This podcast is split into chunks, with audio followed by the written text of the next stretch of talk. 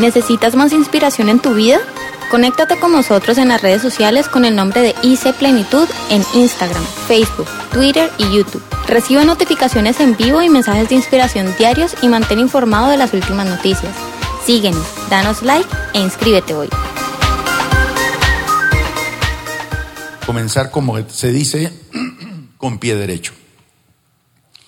Y hay un versículo, o unos tres versículos que me inspiran mucho a algo que queremos, que yo quisiera que usted profundizara mucho más, que lo disfrutara más. Y es algo que Pablo escribe a los romanos, cuando él empieza a explicarle a los romanos cómo es que Dios obra, la forma tan misteriosa que Dios obra, tan incomprensible. Él actúa de una forma impresionante que uno a veces dice, pero ¿cómo?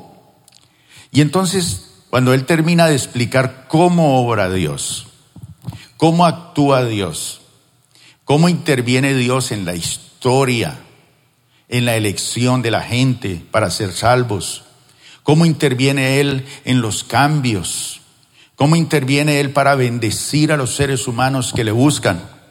Entonces Pablo termina exclamando lo siguiente. Romanos capítulo 11, versículo 33 al 36. Después de escribir, usted puede leer todo el capítulo en casa, pero él termina exclamando así, qué profundas son las riquezas de la sabiduría y del conocimiento de Dios.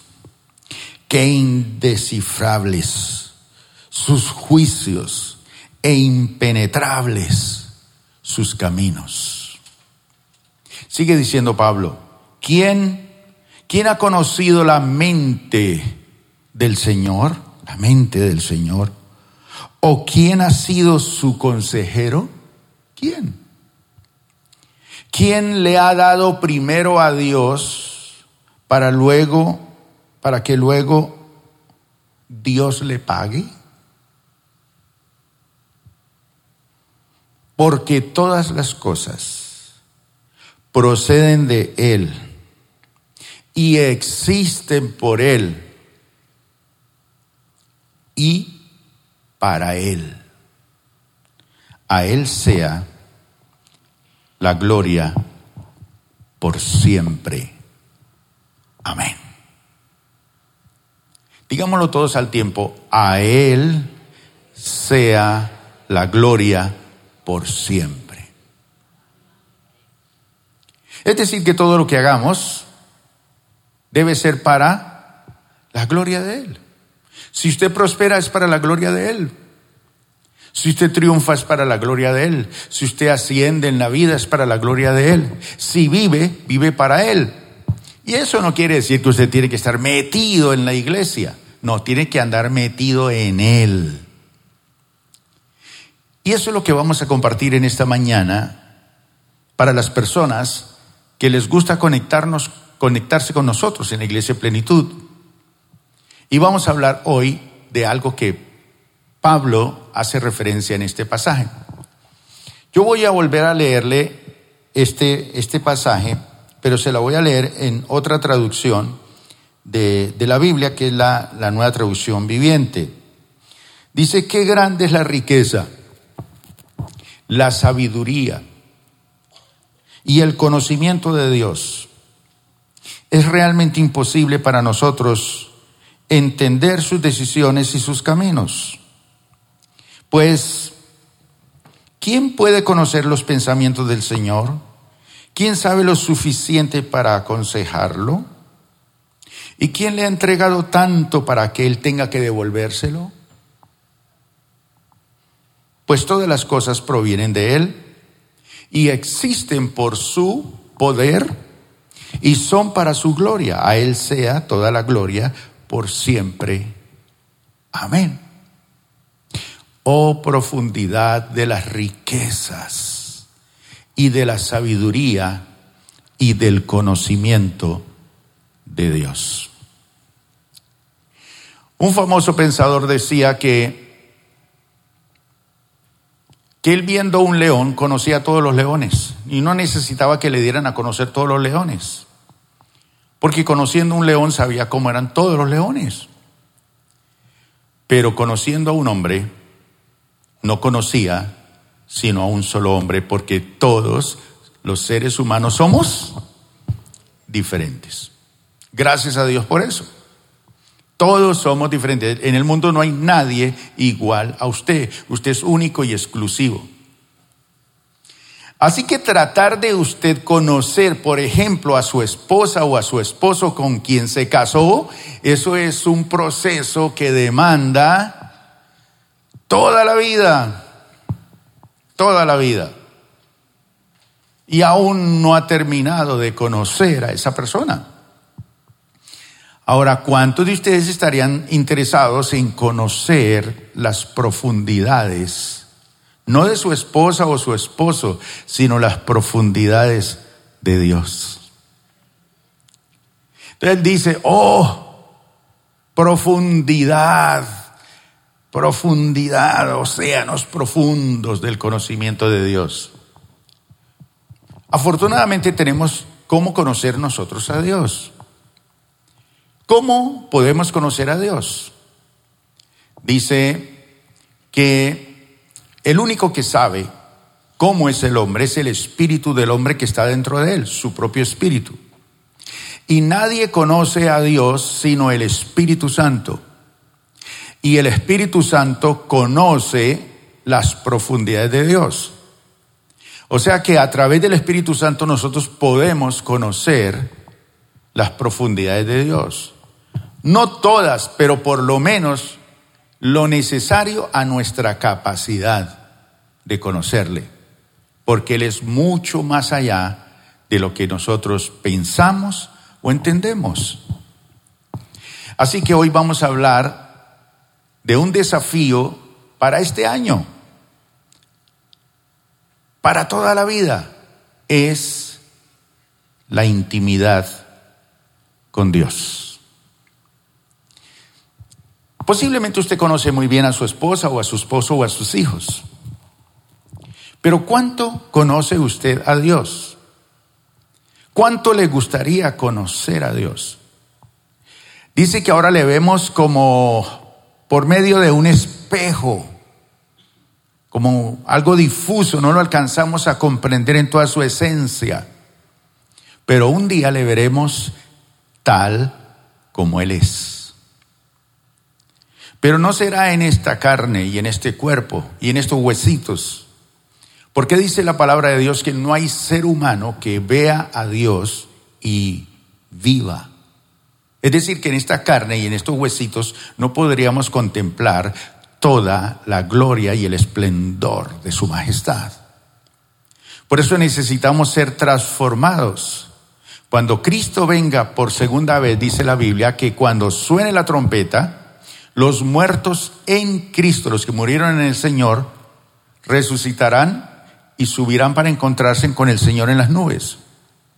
Y luego nosotros, los que estemos vivos, dice, seremos transformados en un abrir y cerrar de ojos. O sea que si llega a suceder en este momento, lo que usted demora parpadeando, vería el cambio y muchas personas desaparecerían aquí esta mañana a esa velocidad y subiríamos para encontrarnos con el Señor, para estar siempre con Él cara a cara. Cuando Él dio la cena, el Señor dijo, no beberé más de este fruto de la vida hasta que lo beba con ustedes en el reino de mi Padre. Así que estamos invitados para esa gran cena. ¿Cuántos quieren estar en esa gran cena? Sí, yo quiero estar allí. Pero vamos a hablar de esta intimidad con Dios. Él desea que nosotros profundicemos en esta intimidad con Dios. Y para poder entrar en esa profundidad de Dios, Hoy quiero eh, llevarlos por distintas áreas, por los cuales, por las cuales eh, nos van a ayudar a alcanzar una relación más íntima con Dios. Es cierto que usted y yo nos relacionamos con Dios y hemos aprendido a conocerle, hemos, hemos aprendido a, a sentir lo que a Él le gusta o no le gusta. Pero vamos a aprender hoy lo que debemos saber para entrar en la profundidad de Dios. Y lo primero que tenemos que aprender de esto es que Dios desea que usted se profundice en Él. Es un deseo de Dios, no es un capricho del pastor, ni es un capricho de nadie que le da por decir, hombre, no, es un deseo de Dios. Y los deseos de Dios son buenos, porque todos los deseos de Dios para nosotros son buenos, de bienestar. Dios no desea nada malo. Entonces, si Él desea que nosotros intimemos con Él, veamos lo que nos dice su palabra en Colosenses capítulo 3, versículo número 1. Y dice el apóstol Pablo, Pablo, ya que ustedes han resucitado con Cristo, porque cuando conocimos a Cristo estábamos muertos. La Biblia dice que estábamos muertos en nuestros delitos y pecados. Estábamos muertos. Así que usted, aunque vivía físicamente, estaba muerto espiritualmente. Usted estaba como cuando quisieron abrir la tumba, la piedra, para que Lázaro saliera. ¿Qué dijo la hermana? Señor, ¿ya qué? Hiede. Yo le decía en estos días que hay personas que usan un perfume que se llama arena del desierto. Pero no es el aroma del desierto, es que huelen a camello. Pero así olíamos nosotros. Era olor a muerte, dice la palabra de Dios. Olíamos a cadáver. No había nada de vida en nosotros, no teníamos nada que dar. Nuestras decisiones eran muertos en vida, sin esperanza, sin Dios en el mundo. Era una condición caótica porque sin el conocimiento del Señor hay muerte. Y la Biblia nos enseña que Dios es Dios de vivos, no de muertos. Los muertos no te alabarán. Entonces Pablo dice, ya que han resucitado con Cristo, porque si Cristo resucitó de los muertos y no fue retenido por la muerte, nosotros también resucitamos en Él. Él no quedó en la tumba, Él volvió a vivir y está vivo. Y porque Él vive, nosotros vivimos. Y porque Él vive, nosotros viviremos. Nosotros hemos resucitado con Cristo. Entonces dice, ahora que hemos resucitado, no vuelva a anhelar meterse a la tumba. No vuelva a anhelar ese tipo de vida que vivía antes. Dice, busque algo, busque algo. Dice, busquen las cosas de dónde? De arriba. Busquen lo espiritual. Y no está hablando literalmente arriba y abajo. Está hablando de cosas mucho más impresionantes e importantes que lo que nos ata a este mundo cotidiano. Entonces Pablo dice, ya que han resucitado con Cristo, busquen las cosas de arriba, donde está Cristo sentado a la diestra de Dios. Es allá donde tenemos que buscar.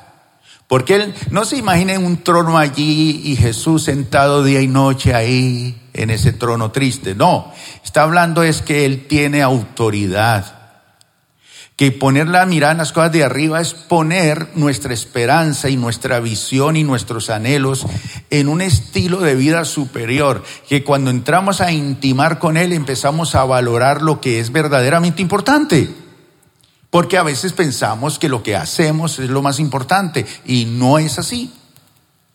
Entonces, Dios desea que nosotros profundicemos en Él. Si hemos resucitado con Cristo, busquemos donde está Cristo sentado, gobernando.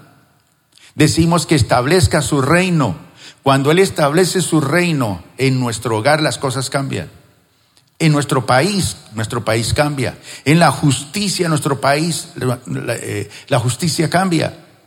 En, nuestro, en nuestra forma de actuar como esposos, el reino de Dios se establece. Busquen primeramente el reino de Dios y su justicia.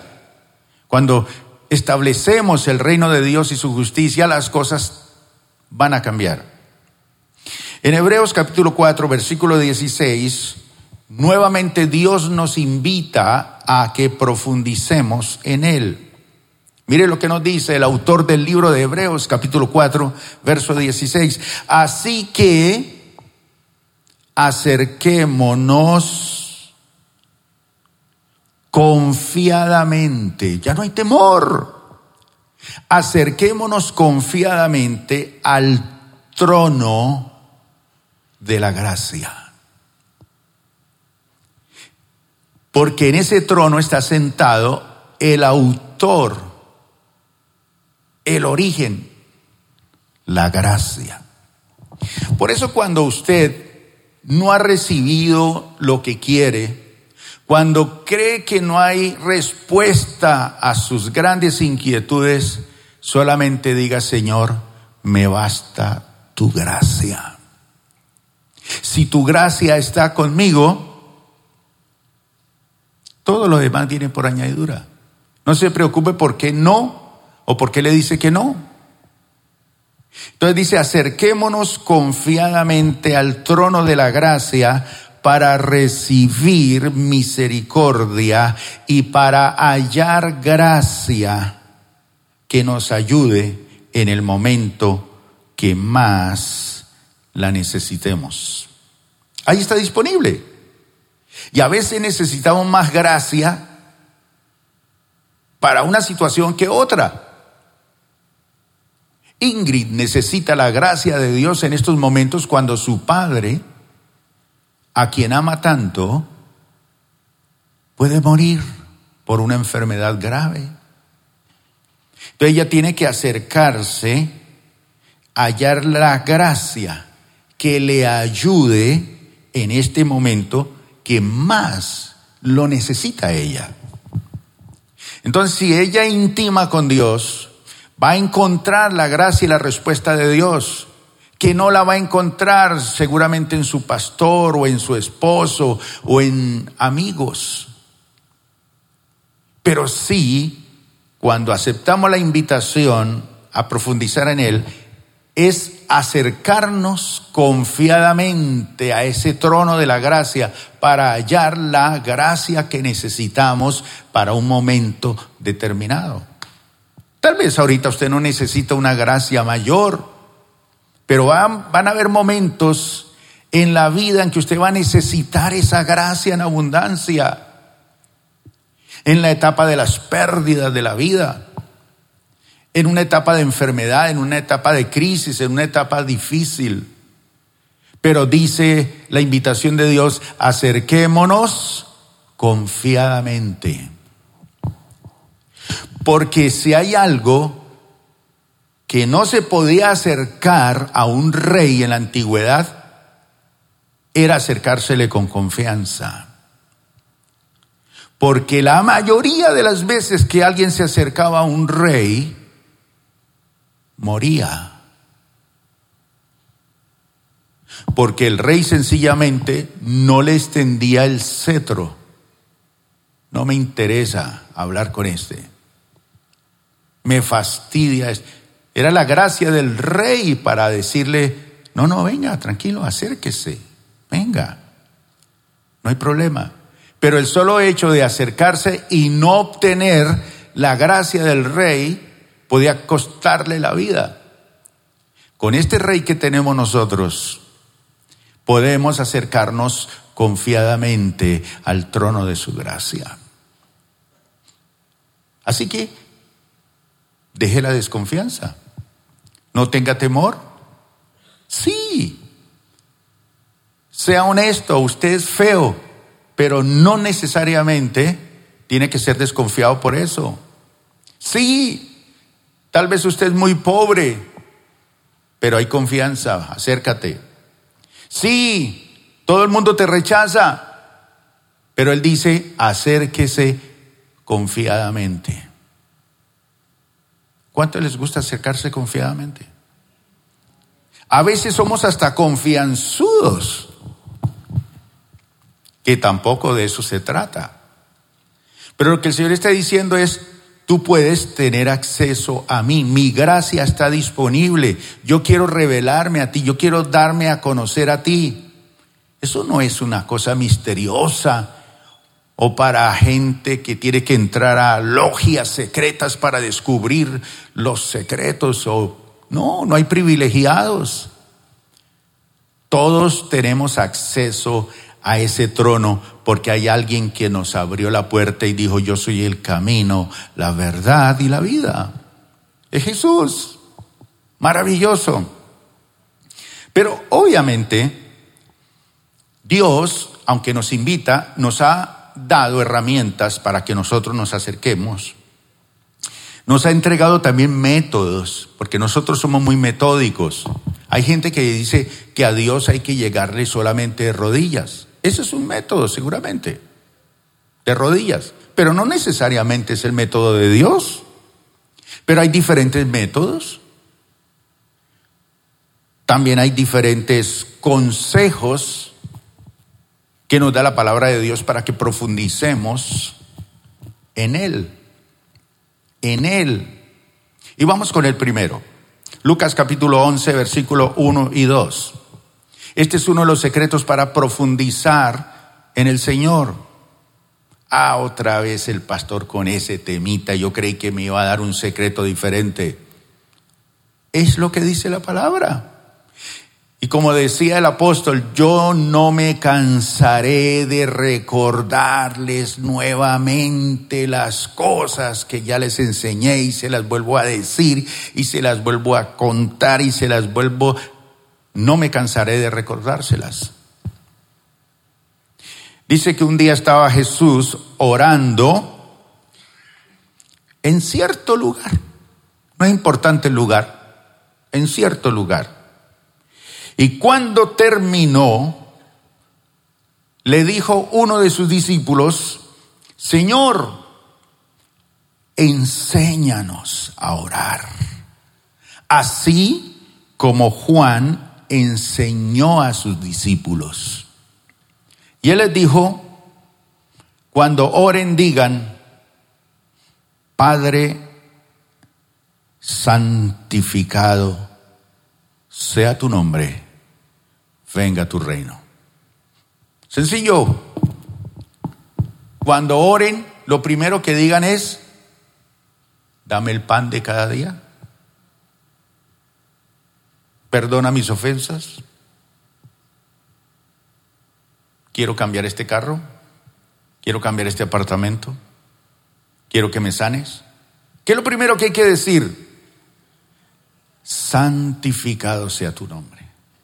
Lo primero que hay que reconocer es que Dios es santo y su nombre es santo y que es un privilegio acercarme a Él. Y luego, venga tu reino. Porque cuando el reino de Dios viene, es un reino de sanidad, de prosperidad, de autoridad, de liberación, de dominio propio, de inteligencia, de sabiduría. Así es sencillo. Los discípulos vieron que había algo en él que él hacía y ellos no hacían. ¿Qué era lo que hacía Jesús? Oraba. Él tenía ese deleite de hablar con su Padre, de conversar con Él. En Mateo capítulo 6, versículos 5 al 9, da instrucciones un poquito más profundas. Dice, cuando oren, no sean como los hipócritas, porque a ellos les encanta orar en pie de las sinagogas, se paran en la puerta, todos reverentes y en las esquinas de las plazas para que la gente los vea. Ese no es el secreto. Usted tiene que calificarse en privado para que Dios empiece a hacer milagros públicos. Pero usted no ora. Pero la invitación está abierta. Les aseguro que ya han obtenido toda su recompensa. ¿Qué es la recompensa que obtiene una persona que hace las cosas solamente para que lo vean? Entonces la gente dice, ay Dios, qué tipo tan santo, ya recibió la recompensa. Pero tú, cuando te pongas a orar, entra en tu cuarto, cierra la puerta y ora a tu Padre que está en lo secreto. Así tu Padre que ve lo que se hace en secreto, te recompensará. Y al orar, no hablen solo por hablar como hacen los gentiles. Porque ellos se imaginan que serán escuchados por sus muchas palabras. No sean como ellos. Porque su padre sabe lo que ustedes necesitan antes de que se lo pidan. Ustedes deben de orar así. Padre nuestro, que estás en el cielo, santificado sea tu nombre. Padre nuestro. Papá. Hay una palabra en arameo que Jesús nos enseñó para que habláramos, inclusive Pablo habló de esa palabra en arameo, Abba Padre. Y ese Abba significa papito.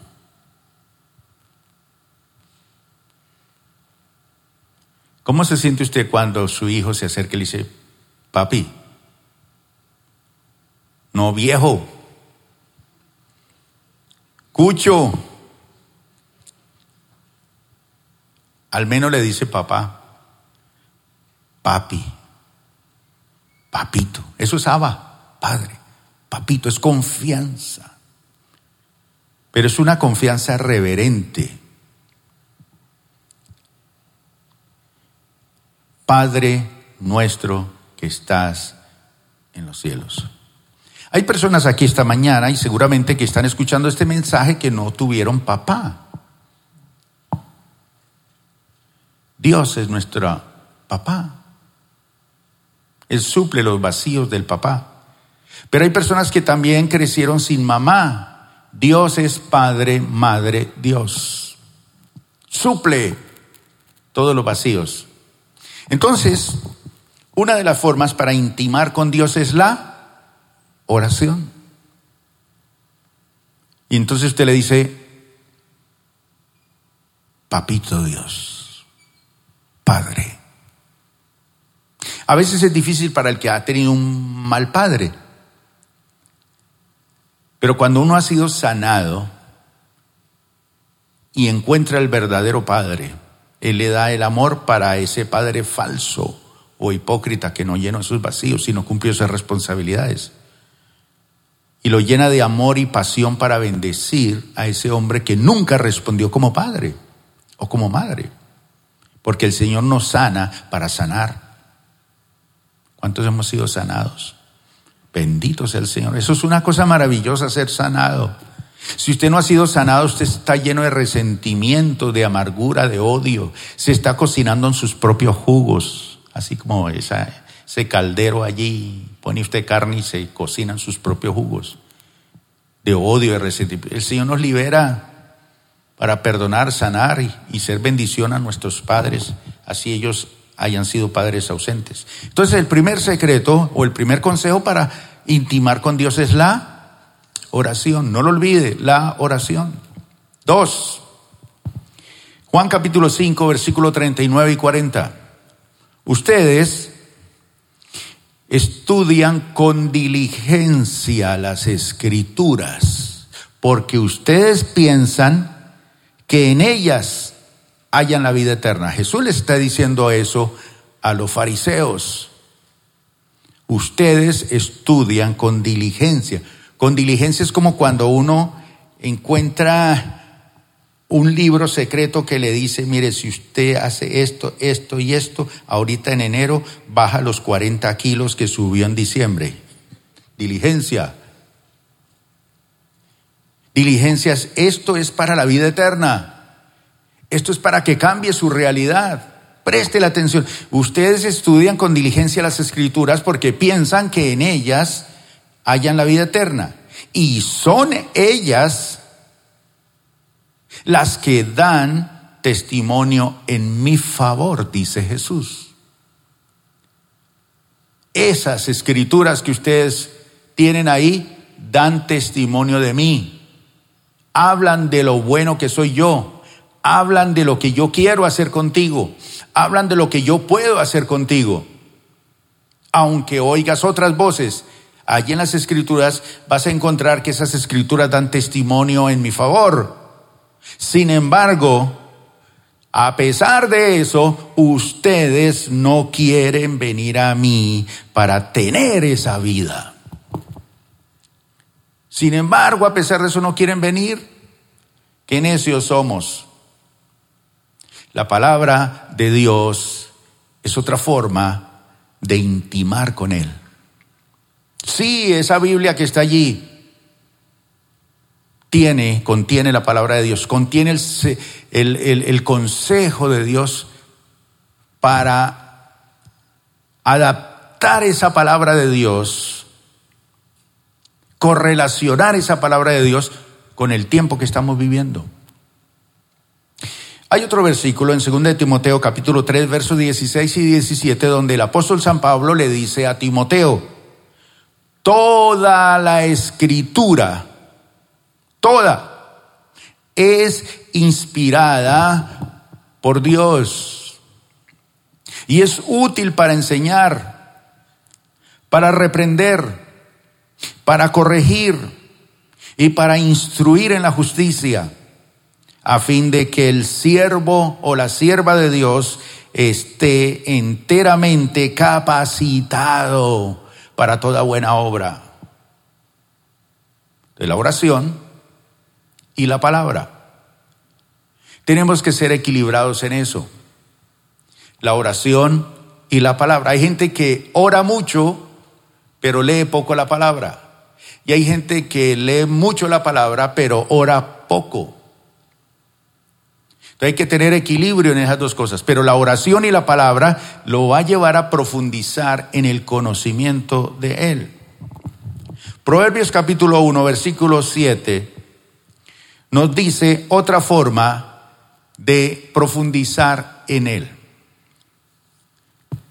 Dice, el temor del Señor es el principio del conocimiento. Por ahí arranca usted a conocer a Dios, por el temor.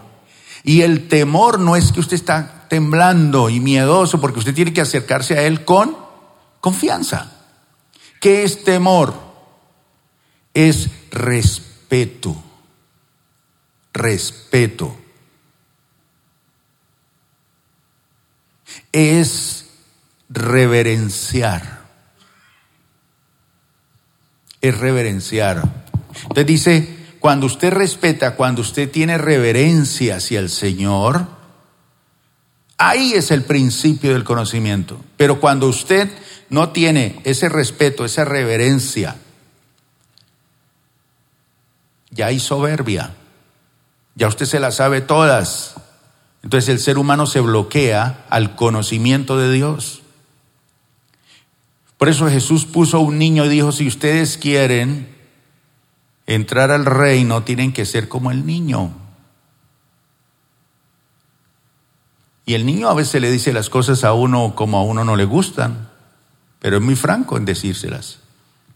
Pero el temor, el respeto, la reverencia es el principio del conocimiento. Por eso los necios, los necios desprecian la sabiduría y la disciplina. Al necio no le gusta eso. Ah, yo me voy de esta iglesia porque aquí hay como mucha cosa. Necio. quiere hacer lo que quiere, quiere vivir como quiere, quiere hacer las cosas a su manera, no se quiere conectar con Dios. Entonces el temor de Dios es otro principio para conocerle. ¿Respeta usted las cosas de Dios? ¿Respeta el día del Señor? ¿Respeta el darle a Él el primer lugar? ¿Tiene respeto usted por la palabra de Dios? ¿Sabe? Los escribas cuando escribían la Biblia y la, traducían a otro idioma o escribían o escribían un nuevo ejemplar de las escrituras que en ese entonces la escribían en en pergamino o en papiro. Pero cuando ellos llegaban a la palabra Dios, ellos hacían un alto, cambiaban de pluma, escribían el nombre de Dios, el tetragramatón, cuatro consonantes. El hebreo no tiene vocales, son cuatro consonantes porque el nombre de Dios era impronunciable, era santo, reverenciado. Entonces ellos cambiaban de pluma para escribir el nombre de Dios y volvían y colocaban la pluma ya y seguían escribiendo con la otra. Reverencia a Dios. Era el nombre de Dios sagrado. Bueno, Jesús nos ha dado acceso, pero ese acceso no hace perder la reverencia el respeto hacia las cosas de Dios. Como no hay respeto hacia las cosas de Dios y usted hace las cosas a su manera, entonces por eso es que el conocimiento se bloquea. Primera Timoteo capítulo 4, perdón, segunda de Corintios capítulo 7 versículo 1 dice otro consejo, otro secreto para intimar con Dios. Como tenemos estas promesas, está hablando él de muchas promesas, dice, queridos hermanos, purifiquémonos de todo lo que contamina el cuerpo. Yo no sé cuántos de ustedes cuando hacen un trabajo y sudan y huelen a amigo, les gusta bañarse hay algunos aquí que están bravos hoy porque les tocó baño. Pero el baño es purificarse, es limpiarse de las impurezas del cuerpo. Curioso que las toallas uno se seca con ellas cuando se baña. Y son las que más feo huelen y hay que lavarlas rápido. Pero si las usamos después de que nos bañamos. Contaminación. Entonces, Pablo dice, purifiquémonos, ya que tenemos tantas promesas, tantas cosas que Dios nos ha prometido. Dice, purifiquémonos de todo lo que contamina el cuerpo y el espíritu, para completar en el temor de Dios, en la reverencia a Dios, la obra de nuestra santificación. A medida que nos vamos purificando y vamos limpiando, cambiemos nuestra forma de hablar nuestra forma de, pensar, nuestra forma de, de actuar. Purifiquemos el cuerpo y el espíritu. Purifiquémoslo. Ante tantas promesas, ante tantas cosas bonitas que Dios tiene para nosotros, seamos más espirituales. Y así vamos a completar la obra de santificación. Porque nosotros pensamos que la santificación viene de una sola vía, es Dios el que me santifica. No, no, no, no. Usted tiene que completar la obra. Es un pacto. Usted hace, Dios hace unas cosas y usted tiene que hacer otras. Es decir, el baño le toca hacerlo a usted. Él no te va a bañar, te toca a ti. Ser un mal esposo, te toca a ti corregirlo para ser bueno. Mal administrador, ayude a la santificación. Cuando usted se despoja, usted sabe el lastre y la basura que trae. Esa es una forma de acercarse a Dios. No solamente venir el domingo al Señor, limpia mis pecados y dentro de semana úntese hasta las orejas de pecado. No. Dice, complete la obra de santificación. Póngase las pilas. Deje la pereza espiritual. Deje tanto resabio que usted y yo tenemos en nuestra vida. Tomemos decisiones para cada día ser mejores. Para la gloria de Dios. Porque todo es por Él y para Él. Entonces cuando usted hace eso, toma decisiones de purificar su cuerpo, pero también de purificar su espíritu. Completa la obra de Dios. Dios te ayuda, pero tú también tienes que poner tu parte. Eh, cuando Pablo le escribe a Timoteo, 1 Timoteo capítulo 4, versículo 2, él está escribiendo a un discípulo, a un hijo espiritual suyo, que es Timoteo, y Timoteo es un muchacho joven. Levante la mano aquí los jóvenes. Mira, aquí hay varios jóvenes. No, Alberto ya no. Pero Alberto ya es un viejo que hay que respetar, porque es viejo, hay que respetarlo. Los ancianos hay que respetarlos, dice la palabra de Dios. Por algo tiene sus canitas encima. Pero los jóvenes, por lo general los jóvenes,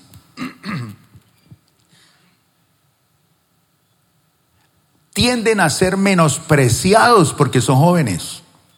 Entonces Pablo le escribe a Timoteo siendo joven y le dice que nadie te menosprecie por ser joven. Yo me acuerdo, empezando mi ministerio, fui a abrir una cuenta al banco y me preguntaron cuál era mi profesión y yo le dije a la muchacha, soy pastor. Y se reventó de la risa como si le hubiera dicho el chiste más espectacular que ella hubiese oído, pero se reía a carcajadas. Le causó curiosidad eso. Yo no sé por qué usted se ríe, pero esa es mi profesión. Y era un muchachito y ella como que se rió como quien dice. Entonces Pablo le dice que nadie te menosprecie por ser joven. Al contrario, joven, que los creyentes vean en ti un ejemplo a seguir en la manera de hablar, en la conducta, en el amor, en la fe y en la pureza. Esa es otra forma de nosotros acercarnos a Dios. Pureza. Ay, hermano, mire, en estos días no sé por qué razón me quedé viendo ese programa de televisión de, de, los, los modelos.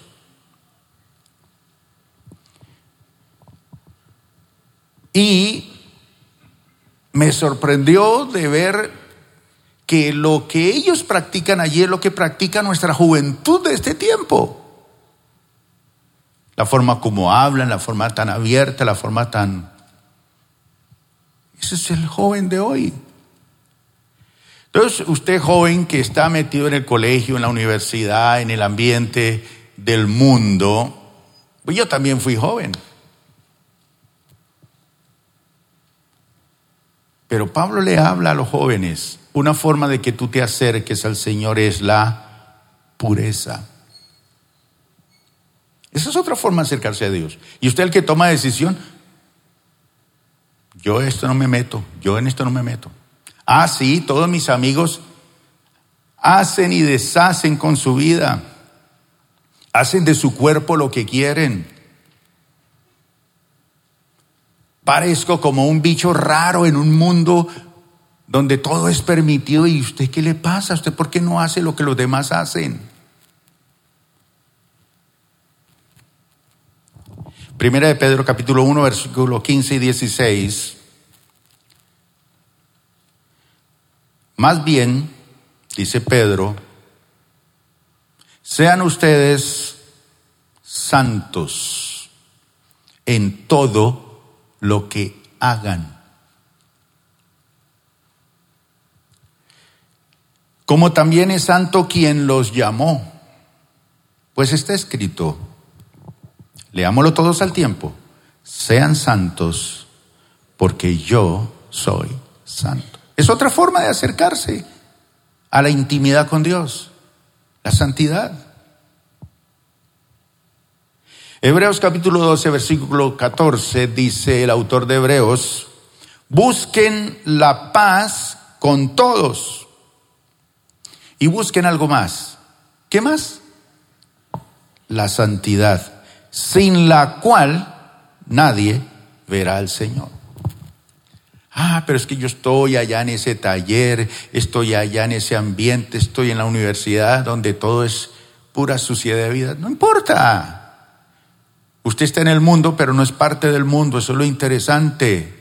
Usted es exclusivo, usted es luz, usted tiene una perspectiva de vida. No tiene que hacer lo que los demás hacen. Busque la paz con todos. Tranquilo. Pero también busque la santidad. Sin esto nadie verá a Dios. Así que voy a culminar con un ejemplo de un personaje que pudo profundizar en Dios y si él pudo profundizar en Dios, nosotros también podemos. Y voy a utilizar como ejemplo a Samuel, el profeta Samuel. Y con esto quiero concluir hoy. Primero que todo, Samuel y nosotros y cualquier ser humano tiene que vivir en un, en un espacio temporal, en una época, en un tiempo. A usted y a yo nos tocó, a mí me tocó vivir en este eh, tiempo. David fue profeta para su generación y fue fiel a su generación. Nosotros estamos viviendo en el siglo XXI. Sí, ¿La situación en el siglo XXI es diferente a los otros? Sí. Son tiempos diferentes, pero así como Samuel se encontró en una situación y en un tiempo muy difícil, él fue llamado por Dios. Y el que lo llamó es santo, dice Pedro. En 1 Samuel capítulo 3, verso 1 y 7 dice que Samuel Mire el tiempo donde él le tocó vivir. Samuel, que todavía era qué? Joven. Servía al Señor bajo el cuidado de Elí, el sacerdote. En esos tiempos no era común oír palabra del Señor. Todo el mundo estaba metido en otro cuento. No era común oír la palabra. ¿Será muy parecido al tiempo que estamos viviendo ahora? Dice que ni eran frecuentes las visiones. Nada. Samuel todavía no conocía al Señor, aunque le servía. No lo conocía.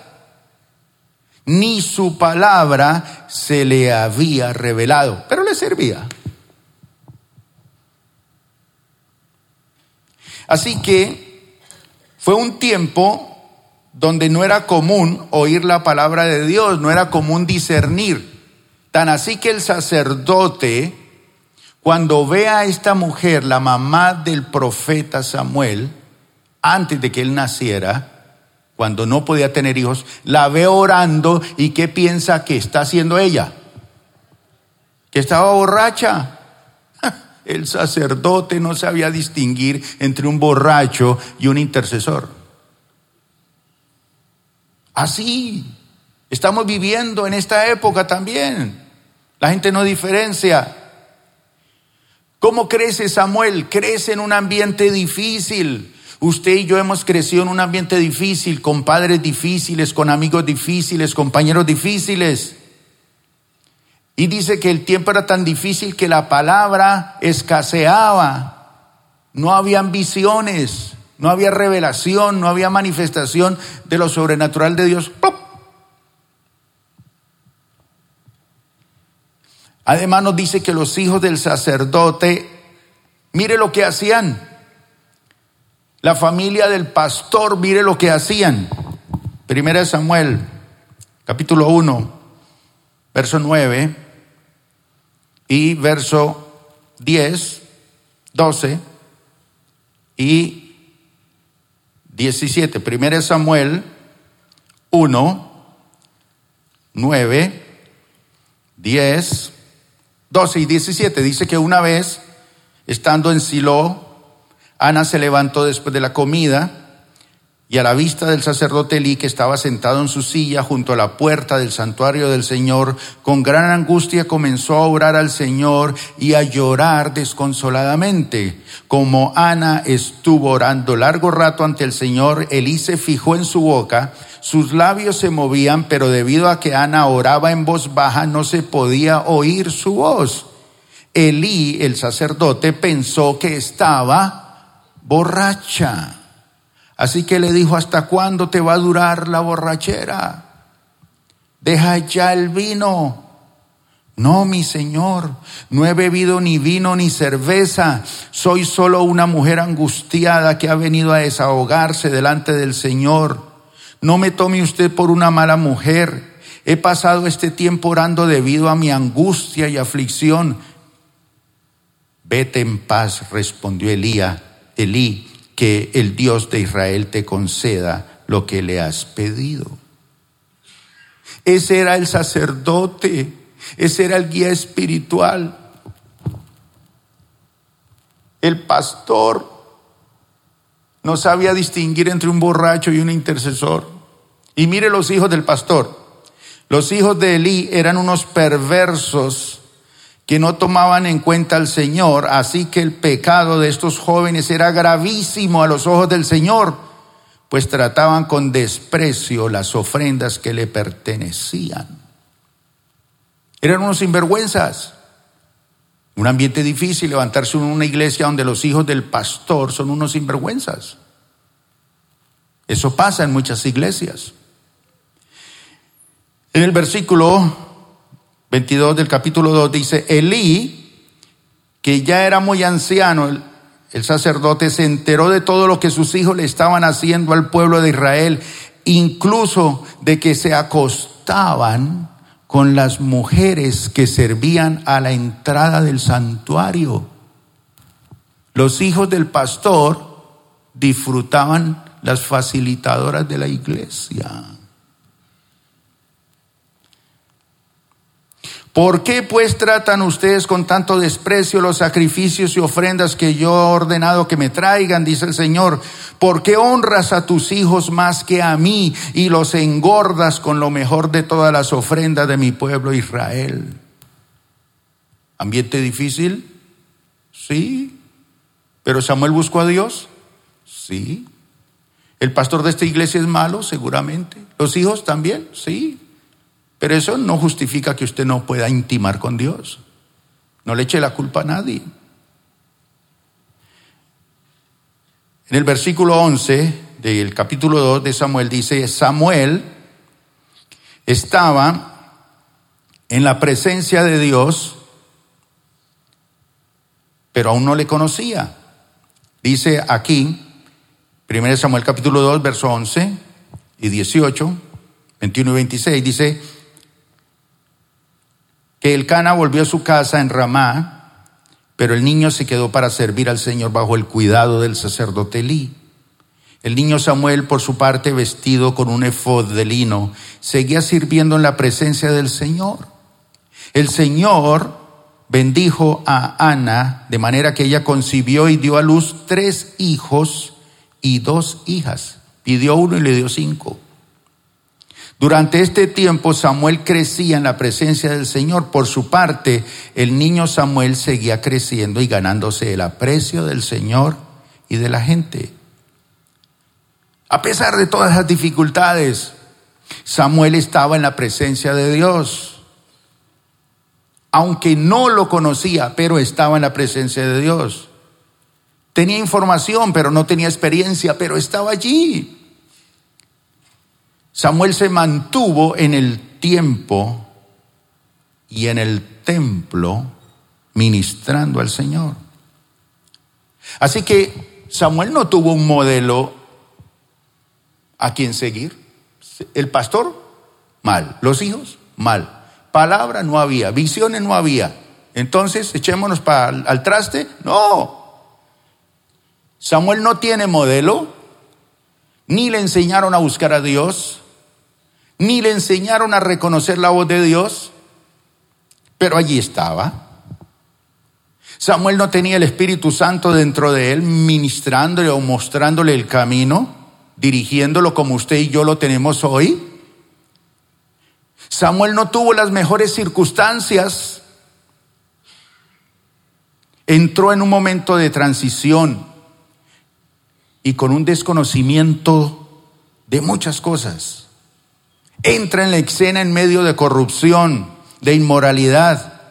Pero esto no fue impedimento para que él se acercara a Dios, le buscara y se dedicara a él. No hay disculpas este año 2019 para que usted anhele la presencia de Dios. Y la fidelidad de Dios fue recompensada y tuvo el respaldo de Dios. Gracias por acompañarnos el día de hoy. Nosotros creemos que Dios quiere hacer más cosas para ti y a través de ti, y nos encantaría saberlo.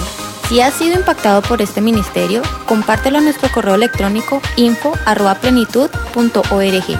Otra vez muchas gracias por acompañarnos y esperamos que este mensaje sea de bendición para ti.